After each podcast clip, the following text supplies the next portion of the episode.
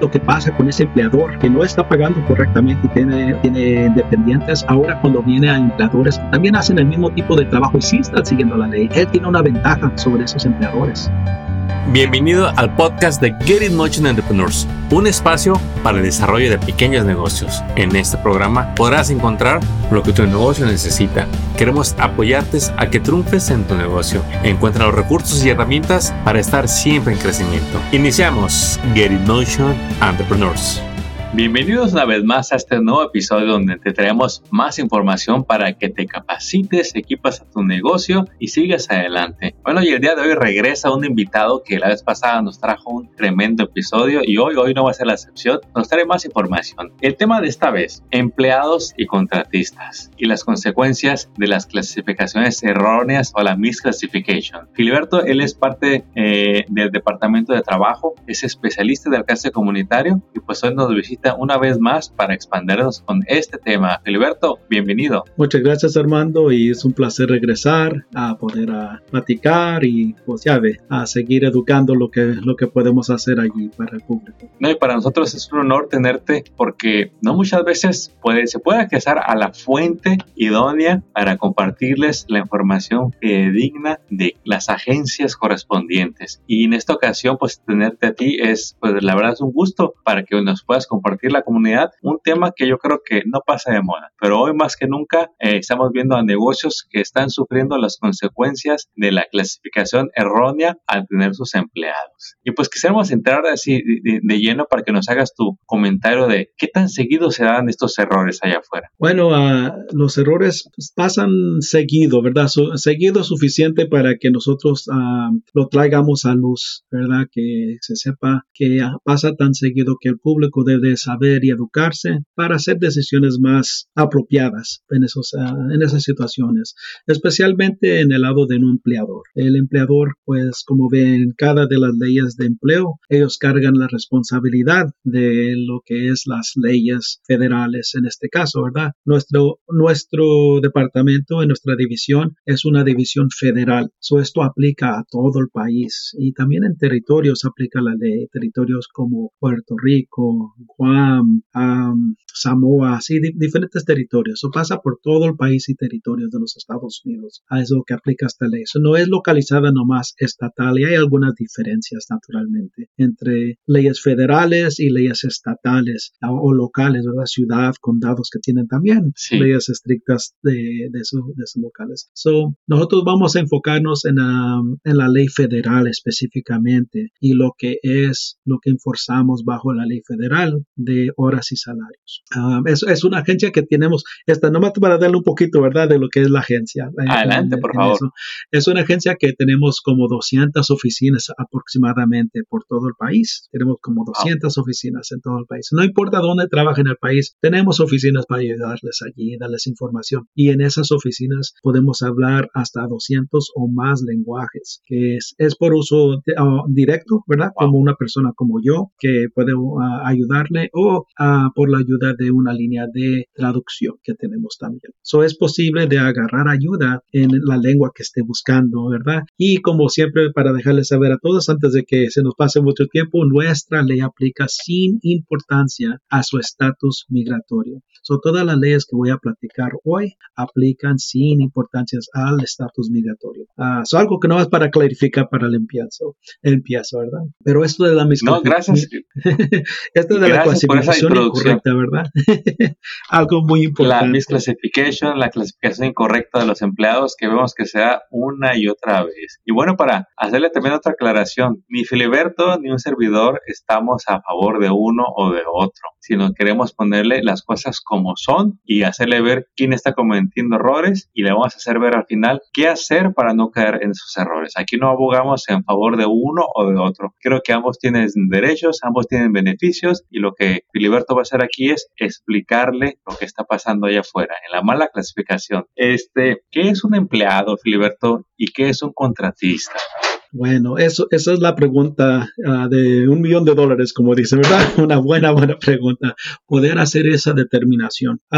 por, en lo general, ¿verdad? Un, empleado es una, persona que regularmente es contratada por un empleador para trabajar directamente por ese empleador y hacer lo que sea de uh, manufacturar o de lo que sea de hacer construcción, restaurante, no, no, no falta, ¿verdad? Y un contratista típicamente es alguien que un empleador o una persona, no importa, ¿verdad? Contrata para hacer un cierto trabajo, sea bajo de la empresa que los está pidiendo o alguna persona como yo, ¿verdad? Yo a lo mejor necesito que me pongan un piso, que me pinten las paredes. Puedo contratar también a un contratista en esos casos. eso es una definición simple, ¿verdad? Pero lo que pasa a veces es de que hay veces que empleadores tienen a, personas que consideran contratistas independientes bajo, bajo su empresa, que actualmente son empleados de la empresa bajo nuestra definición, porque no han tomado a cabo lo que, lo que son siete factores que miramos específicamente para ayudar a clasificar esos empleados. Entonces tenemos que un dueño de negocio necesita ayuda y tiene dos vías, tener un empleado o tener contratistas, la cual los dos son totalmente válidos, pero hay que conocer esas siete reglas. Platícanos de esas siete reglas para entender cuándo debe ser contratista y cuándo debe ser empleado. Seguro que sí. So, son siete preguntas que nos hacemos en el departamento y, ah, para poder hacer una determinación de un lado o de otro, ¿verdad? Son un poquito a detalle esas preguntas que nos preguntamos. La primera de ellas que nos preguntamos es qué es el trabajo que hace esa persona para el negocio. Esa es la primera que nos preguntamos. Y es, eh, para explicarles un poquito de eso es como ah, hay que decir que yo soy un empleador para poner ah, pisos, ¿verdad? que yo, yo contrato con diferentes negocios para poner pisos en esos negocios o en las casas, póngale, ¿verdad? Pero cuando yo agarro un contrato para poner un piso en un edificio, a las personas que instalan ese, sea ah, una, una, un tapete, eso, como dice carpet, ¿verdad? Una instalación de tapetes. Este, la persona que está instalando, yo estoy poniendo en mis nóminas como ah, contratista independiente. Ahora, si mi negocio es de poner pisos y esas, esas alfombras, ¿verdad?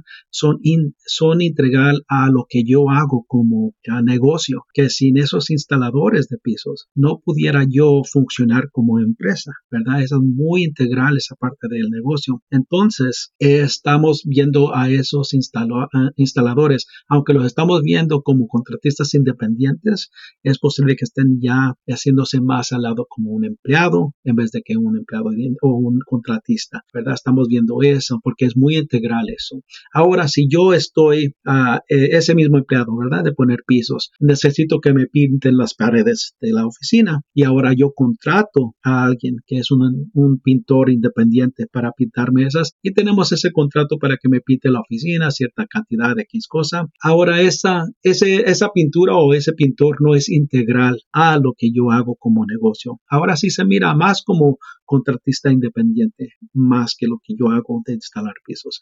esa es la primera cosa que miramos, ver qué integral es ese trabajo para el negocio. Primera cosa que miramos. Una segunda cosa que, oh sí, y eso es lo que, como digo, estas son siete y esa es la primera. Ya ve qué complicado se pone luego, luego de la primera pregunta. Y Pero hay que saberlo, porque si no, ahí vienen los errores. Y yo me quiero imaginar que con una de esas siete que aplique o que esté mal aplicada, ya empieza ahí la clasificación errónea. No es de decir de que, pues son siete, pues cumplo con cinco. Si no, dos me faltan, ¿qué importa? No, debe saber que las siete son importantes. Sí, las siete cargan importancia. Hay veces que pueden caer de un lado de una y las demás del otro y tenemos que ver eso, ¿verdad? Cuando hacemos esa determinación, ah, no siendo una más importante que las demás, pero a veces hay unas que sí tienen mucha importancia, depende del negocio, depende del trabajo, ¿verdad? Pero tenemos que verlas y ya cuando vemos lo que aún decae, esas determinaciones por cada pregunta pregunta, es cuando nosotros hacemos la decisión más probable con estas ah, preguntas que caiga como empleado a que caiga como ah, contratista o viceversa, ¿verdad? Como dicen, ah, puede ser que caiga más como contratista a como caiga de empleado basado a las leyes que enforzamos. So, esa es una de las que basamos esas siete preguntas. No tiene que cumplir necesariamente con las siete.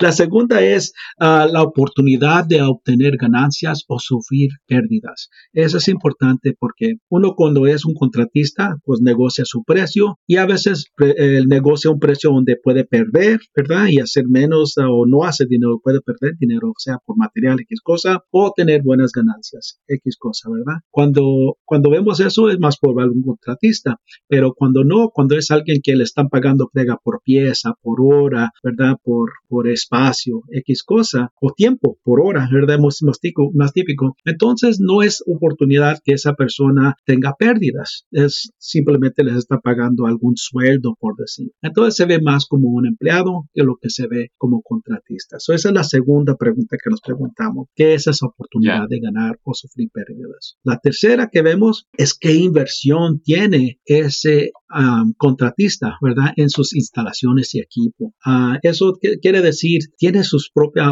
oficina, por decir, coches para andar para diferentes lugares, uh, la herramienta que se necesita, ¿verdad? Trae su material o no. Esas son las cosas que nosotros tenemos que determinar para poder decir si es que el empleador está dándole un coche para andar para allá y para acá, se les está dando la herramienta, así, así ¿verdad? El equipo que se necesita para instalar y X. Y, y no es simplemente decir, bueno, él tiene su propio martillo, tiene su propio ah, para, para poner el cemento, ¿verdad? El pan y todo eso. No es simplemente eso, brocha para pintar. Tiene que ser un poquito más, porque hay muchos que vienen con su propio, con, con su propia herramienta para poner piso porque estamos confortables. So, le dan un martillo, pero tiene otro martillo que le gusta mejor. Está bien, todavía puede ver que se puede ver más como empleado que contratista si son cosas así de simples. Es la, el total de esa inversión. Compra sus propias computadoras, ese tipo de cosas. Es donde vemos. Esa es la tercera. Se me hace que es la tercera pregunta que estamos ahorita. Vamos a la tercera y a mí cada, en cada punto me queda más claro a la hora de pensar en algún ejemplo si es empleado o contratista. Y eso es lo que queremos a usted que nos está escuchando.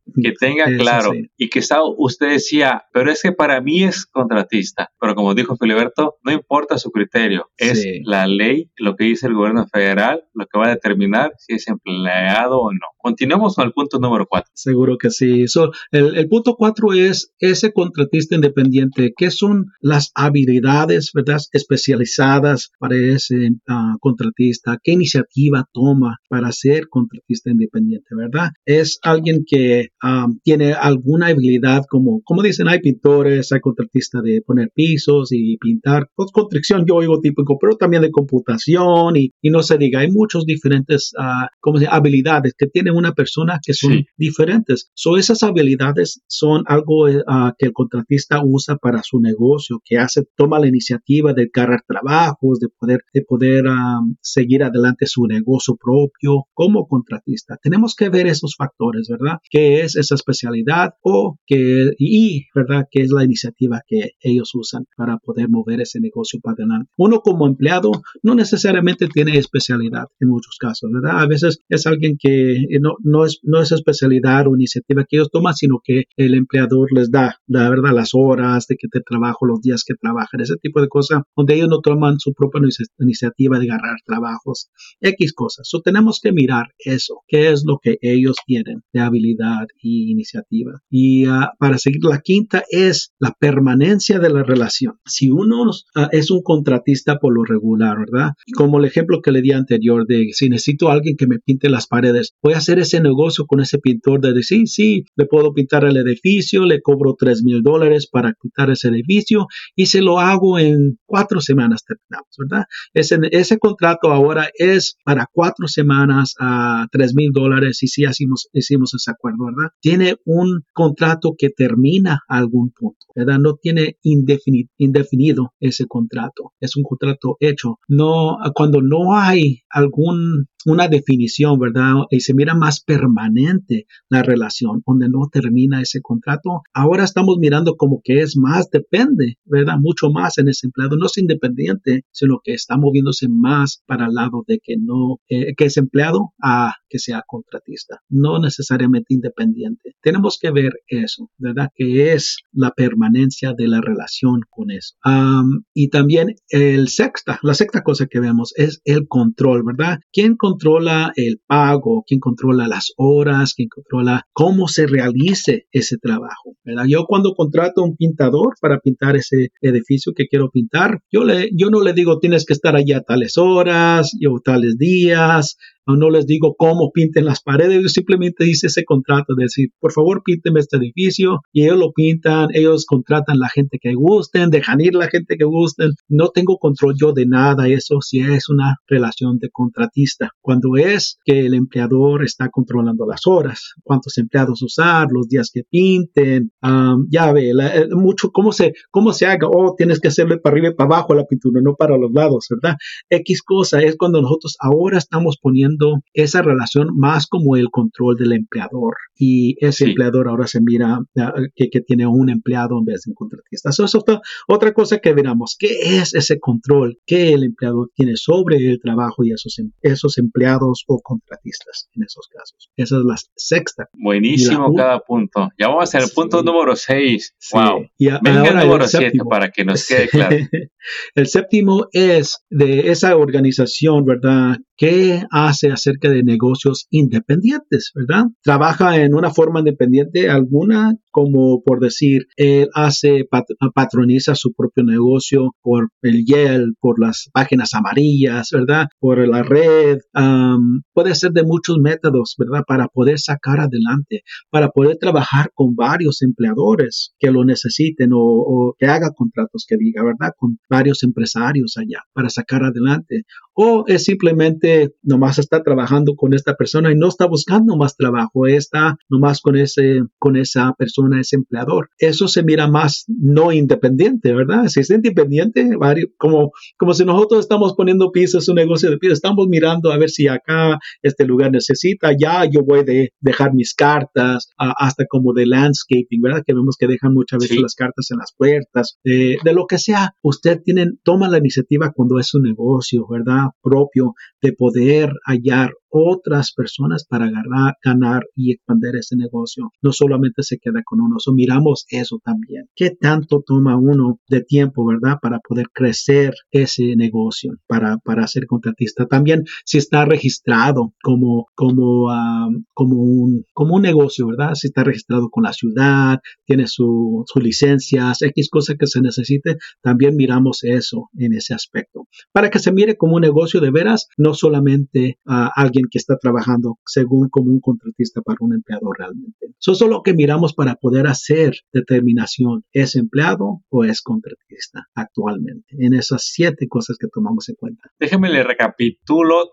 le repito todos los siete puntos que nos acaba de compartir Filiberto. Uno, pues, ¿cómo se integra esta, esta persona este, al negocio? Si es parte indispensable para el empleador, pues lo más seguro es que sea un empleado y no un contratista independiente. Dos, la oportunidad que va, que va a tener esa persona de tener mejores ganancias o quizá de perder dinero, pero que sea algo que donde ellos tienen oportunidad. El número tres, pues cuánta inversión tiene esta persona en el equipo de trabajo, realmente con qué herramientas está trabajando, ¿El, él son de él o son de alguien más. Número cuatro, la iniciativa para ser independiente, tan importante de que no sea, eh, que no dependa de ahora sí que del patrón. Si es así, pues ya va a ser más empleado que otra cosa. El número cinco, la permanencia de la relación. Sí, por lo un contratista es un periodo corto. Puede ser largo, hasta por años, pero hay más, hay más puntos. Por regular es que va a haber un contrato con un periodo de inicio y de término donde la persona va a entrar, va a usar sus herramientas, va a hacer su trabajo a su manera y se va a ir. El número 6 me gustó mucho, el control de horas y pago. ¿sí? Si a usted le dicen a qué hora llegue, se vaya y le van a decir cuánto le pagan, ya no es contratista independiente. Y el número 7, aquí tengo una pregunta, la organización como negocio independiente, pues donde se vea que pues tiene una presencia como negocio, ya sea en publicidad, en Yelp, en los medios sociales, me quiero imaginar que quizá un website también sea una prueba de que es alguien que tiene su negocio. Y aquí es donde va la pregunta que me nació. Si yo soy contratista independiente, ¿puedo trabajar bajo mi nombre o necesito registrar mi negocio? Ah, en la ley federal no, hay, no es necesario registrarse, ley federal, pero cuando se registra uno es cuando se mira más formal, ¿verdad? Eso tomamos, lo tomamos en cuenta,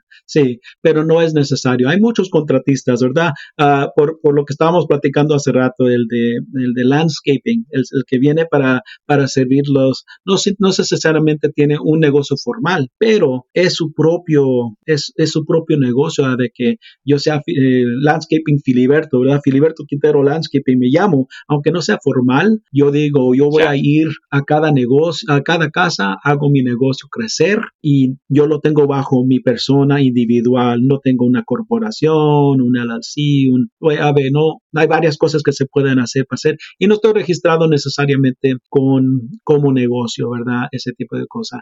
Hay muchos que, que, son contratistas que empiezan así. Ya cuando empiezan a crecer un poco más es cuando más es probable que se registren, que tengan ahora número de licencia de esto y X cosa. Pero es la cosa que vemos. Lo tomamos en cuenta, aunque todavía puede ser alguien sin ese tipo de registro, un contratista independiente. Y cuando viene al punto de control, quería regresar una cosa más de control también.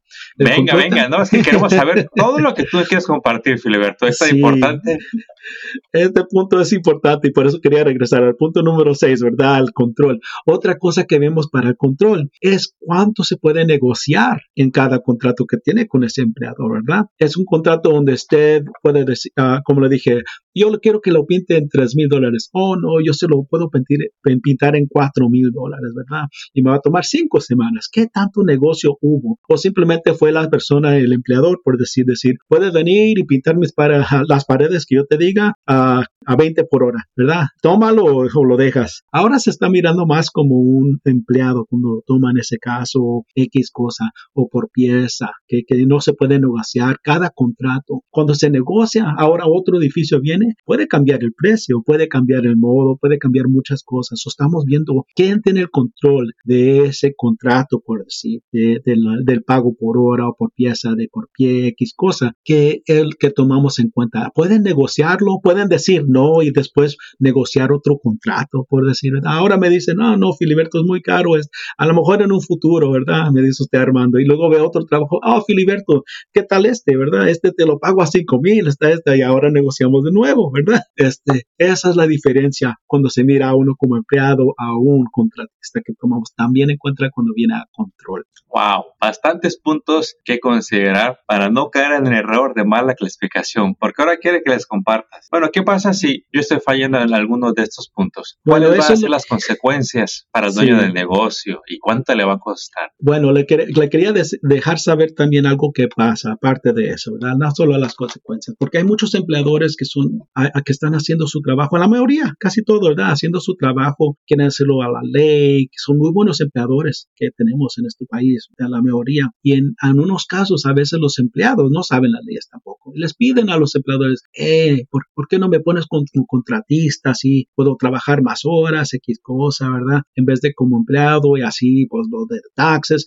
Y uno como empleador dice, bueno, les hace el favor por decir a ese empleado, ¿verdad? Y, y luego llegamos nosotros. Y luego vemos la situación y decimos, no, ese es un empleado, ese debe de pagar tal y cual y X y esto, ¿verdad? Y el empleado dice, no, pues él me pidió, ¿verdad? Yo lo estoy haciendo favor para el empleado. Eso no es la responsabilidad del empleado, desafortunadamente. Le va a caer la responsabilidad al empleador de clasificar correctamente a, a esa persona. Y le va a caer esa responsabilidad y desafortunadamente es el que le va a hacer las penales, ¿verdad? Los, lo que sea, los, los daños líquidos, X cosa, eso todo le va a caer al empleador, aunque él era, estaba haciendo algo de buena persona, ¿verdad? De un modo, de un modo para ayudar a ese empleado.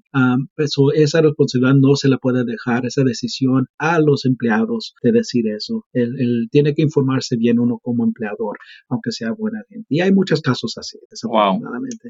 Entonces, los acuerdos personales no sirven para definir si es empleado o contratistas. Es las reglas que nos dijiste lo que determina. Y si ustedes llegan y, aunque ellos dos digan, estamos de acuerdo, así queremos trabajar, es no. No, Hay una ley que dice. Ese, ese, acuerdo no supera la ley federal. La ley federal es lo que supera a esos acuerdos. Si no son acuerdos que pueden, que son ilegal, por decir verdad, que son, no son legalmente hechos, que quebran la ley federal, entonces no pueden detener esos acuerdos como una realidad, ¿verdad? Como decir, que son buenos, buenos acuerdos. So, no puede superar, no pueden decidir empleados. Eso es lo que, que vemos. El empleado puede, puede decir, oh, págueme el, el sobretiempo en vez de pagármelo, me lo paga a tiempo derecho, pero deme 50 horas y me lo da todo. Y le, como he dicho anterior, le firman hasta un contrato y todo. Ese contrato a veces el empleador haciéndolo de favor no los trae. No, es que tuvimos un acuerdo yo para ayudarle, mire, este es el contrato, de pagarle por hora hasta 50 horas a tiempo derecho. Desafortunadamente, sí, es quebrando la ley federal y en esos casos se le debería esas 10 horas del sobretiempo, por un ejemplo, ¿verdad? son las cosas que tenemos que ver. A veces por hacerle un favor, aunque estamos tratando de hacer lo mejor que podemos como un empleador y tener felices a nuestros empleados, a veces tiene que asegurar que todavía está siguiendo la ley federal, que es la responsabilidad propia de ese empleador, no solamente, o no es del empleado en esos casos. Eso es algo que tenemos que tomar en cuenta, ¿verdad? Y ahora me pregunto, ¿qué son las consecuencias? sí. Las consecuencias, y, quiero hacer este comentario antes de que nos diga las consecuencias. Eh, un servidor todas las semanas habla con dueños de negocios. Muchos dispuestos y hasta asustados dicen, ¿cómo hago bien las cosas? Díganme ya. Eh, eh, tengo contratistas que ya me di cuenta que no son contratistas. ¿Qué es eso de perro? Explíqueme que yo lo quiero hacer. hay mucha gente que ya está haciendo esos cambios, pero también me encuentro con otros, Filiberto, que dicen, aquí se hacen las cosas como yo quiero. Armando, no es imposible tener empleados en mi industria. No quieren que les pague en perro me piden que les dé cash o que les siga dando el cheque completo. Si hago lo que ustedes dicen, lo que la ley esa dice, me voy a quedar sin negocio. Yo les digo, es tu decisión. Nuestra parte es simplemente informarte de lo que es la ley para que puedas tomar decisiones conscientemente. Pero es tu decisión y cada quien asume las consecuencias y los beneficios. Háblanos de las consecuencias de, de romper con alguna de estas reglas. Sí, y es un buen ejemplo que me está dando, ¿verdad? Y es, primeramente lo que pasa con ese empleador que no está pagando correctamente y tiene, tiene dependientes. Ahora cuando viene a empleadores que también hacen el mismo tipo de trabajo y sí están siguiendo la ley, él tiene una ventaja sobre esos empleadores, ¿verdad? De no pagar correctamente, no tener el workman's comp, el seguro social, el tax de esto, no sé, no sé, hay varias cosas, ¿verdad? Que debe de seguir. Y el empleador que sí, ahora está una desventaja. So, nosotros enforzamos esa ley para ponerlos todos a un nivel igual, para que todos estén compitiendo a un nivel igual. Ahora, si uno no, ¿y qué son las consecuencias? Bueno, podemos llegar, uno como nosotros, ¿verdad? A mirar que esos empleados, esos contratistas realmente son empleados. Y ahora tenemos que ver qué es lo que se le debería de haber pagado actualmente, ¿verdad? En esos casos puede ver que se les debe a esos empleados por los últimos tres años el overtime, el sobretiempo, ¿verdad? Por todos esos trabajos. Póngale que sean 10 horas por semana, sobre tiempo a 20 dólares por hora, pues haga la matemática por empleado, ¿verdad? Va a ser suficiente. Ahí van a ser 100 dólares por semana en una simple matemática en alguien que está haciendo 20 por hora, ¿verdad? Por 10 horas de a medio tiempo que se le da 100 dólares por semana por tres años. ¿Cuánto se le suma? Va a ser más de 15 mil dólares por empleado, lo que se le debe en sueldos atrasados porque lo vimos como un empleado en vez de un empleador. No importa qué contrato tuvo con ese empleado y qué favor estaba haciendo. Esa es una de las cosas. Se le va a deber esos sueldos atrasados, posiblemente hasta tres años para atrás. La segunda cosa es duro escuchar eso, es difícil escucharlo. Quisiéramos no escucharlo, decir, no pasa nada, yo no lo hice, nunca pasó, pero el pasado queda registrado. Sí, y es la y hay que pagar consecuencias. Wow. póngale por un empleado, es 15, ahora si tiene 10, ahora tiene 150 mil. Por un plan, eso nomás es lo que se le debe, de lo que debía haber pagado desde un principio. Aparte, también imponemos lo que se llama daños líquidos. Daños líquidos cuando está pagado, cuando le debe a atrasados un empleado, a un empleado, son daños que se le pagan a ese empleado, a la misma cantidad de lo que se le debe en atrasados. So, si a mí me debe los 15 mil dólares en atrasados por ese año, me debe otros 15 mil dólares aparte en daños líquidos para para ese empleado que se le paga también. So ahora es lo doble. Ahora me debe 30 mil dólares por año por un empleado. So si son 10, ahora estamos mirando como 300 mil dólares, ¿verdad? Por esos tres años, perdón, por esos tres años que hicimos en este simple cálculo de ejemplo, ¿verdad? 20 por hora. So ahora tenemos... y me imagino que tienes cientos de ejemplos, variantes, y nos estás dando uno claro para entender simplemente las matemáticas. Bueno, ¿qué, qué va a pasar si, si algún día, qué le pasaría a alguien que estuvo haciendo las cosas mal clasificadas? Lo que va a pagar. Y no me quiero imaginar lo que pasaría si alguien se le accidenta ahí, Filiberto. Sí, eso también, ¿verdad? Tiene que ver, aparte de que tiene que ver con nosotros, ¿verdad? De, de lo que se le va a deber a los empleados, los pagos de daños líquidos y aparte los penales de gobierno que podemos imponer, que son pagos al gobierno aparte,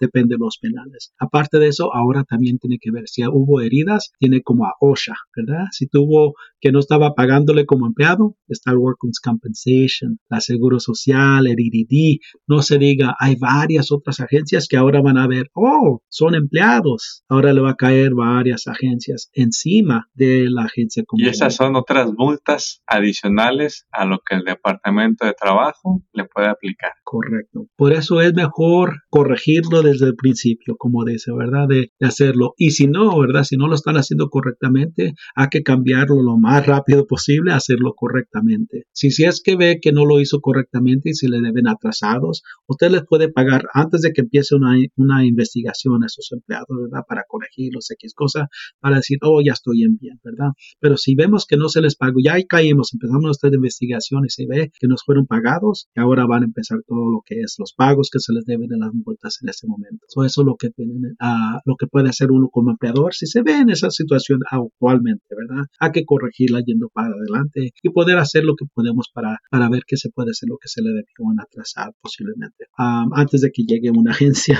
como nosotros. Es, eso es uno de los pasos que pueden tomar. Aparte también pueden hablarnos, ¿verdad? A agarrar, a, a, sacarse de dudas, porque nosotros le podemos decir cómo, cómo son las leyes que enforzamos del Departamento de Trabajos, ¿verdad? De horas y salarios. En nuestro departamento tenemos no solo las normas justas, tenemos también para agricultura, ¿verdad? Migrantes y ese tipo de cosas. la, la, ausencia familiar médica, tenemos para los que vienen visa de trabajo.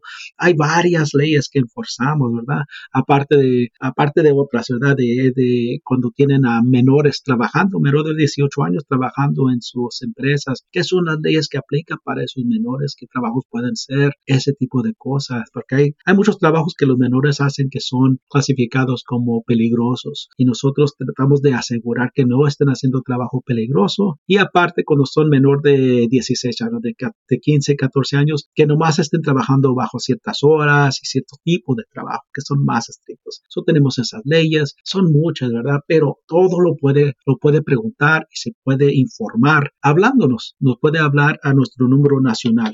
Ah, es el primer número que le voy a dar, ese es nuestro número nacional. Ese por favor, tu, información de contacto. Correcto. E, e, ese número, pues, es el que lo va a conectar con cualquier oficina que esté más cercana a usted, de donde esté hablando, ¿verdad? Y ese número es el 1866 487 9243. Ese es el número nacional. Ahora, si está aquí cerca de nuestra oficina de West Covina, ¿verdad? O si simplemente quiere hablar a la oficina de West Covina, no importa de dónde hable del país, puede hablar a nuestra oficina directamente. Ese número de nuestra oficina donde trabajo yo es el área 626 966 0478. Ese es otro número que puede hablar. Y tengo un tercer número de ¿Nos un puede programa. repetir ambos teléfonos, por favor? Oh, sí, seguro que sí. Le voy a dar el nacional para empezar de nuevo. El 1 866-487-9243. Y el número de la oficina de Huescovina, donde trabajo yo, es el número 626-966-0478. Ah, aparte tenemos un programa que es para, especialmente para las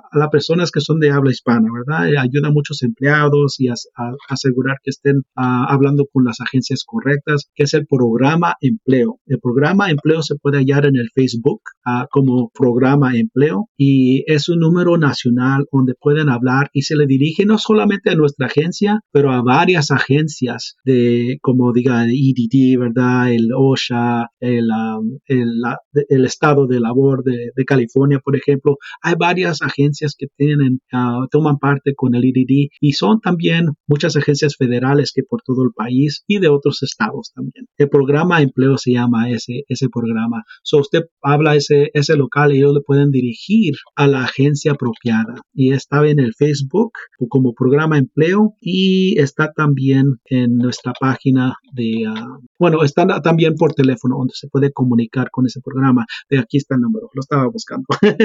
es el número 877-552-9832. Y ese se lo repito también. 877-552-9832 para el programa empleo. Son unos números importantes, ¿verdad? Para poder hablar. Y les, les doy especialmente a los empleadores que tienen preguntas, por favor, hablen. No solamente vayan al vecino para ver cómo siguen las leyes, porque a lo mejor ellos no lo están haciendo correctamente. Agarren la información de la fuente de información, que son las agencias. No les vamos a preguntar nada, pueden hablar de privado, no tienen que dar ningún nombre, hasta pueden usar el número del vecino si gustan, si no nos tienen, tienen confianza, alabarnos con su número propio, ¿verdad? No importa. Nosotros lo que queremos asegurar es que les ayudemos a que estén siguiendo la ley. Nuestra, nuestra misión específicamente, ¿verdad?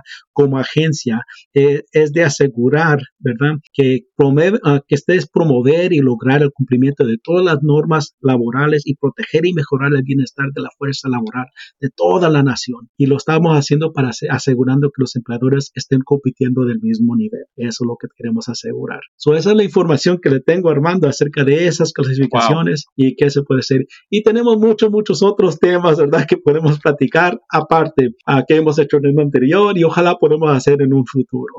So, aquí, aquí estamos a su servicio. Decía que muy importante lo que comentabas ahorita de que no tengan miedo de llamar, de que si ellos llaman y le dicen todo lo que está haciendo mal, qué bueno que de una vez lo diga para que le digan cómo hacer las cosas bien y que se despreocupe que al siguiente día no van a llegar a checar su negocio, no. Esa línea está para informar, no tengan miedo. Como dijo Filiberto, no de su nombre si quiere, llame de otro número si le da tranquilidad, pero diga todo lo que está pasando para que le digan qué ajuste tienen, tienen que hacer. Exactamente. Y si quieren decir que su nombre es Filiberto, que son somos tocayos, mucho gusto, no me importa. Pueden hablar hasta con mi nombre.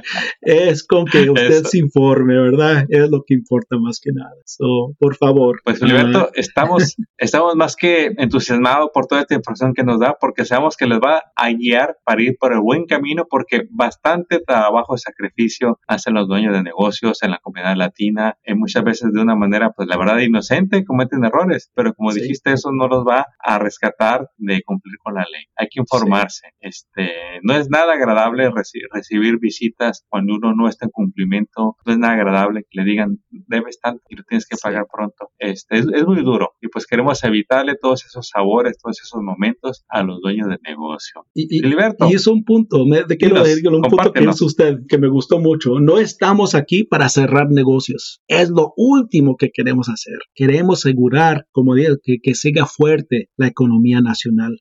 Y esa economía nacional va a seguir por buenas empresas como las que tenemos aquí. Queremos que sigan, eh, que empresas que sigan funcionando, que sigan uh, teniendo mucho uh, ¿cómo se dice?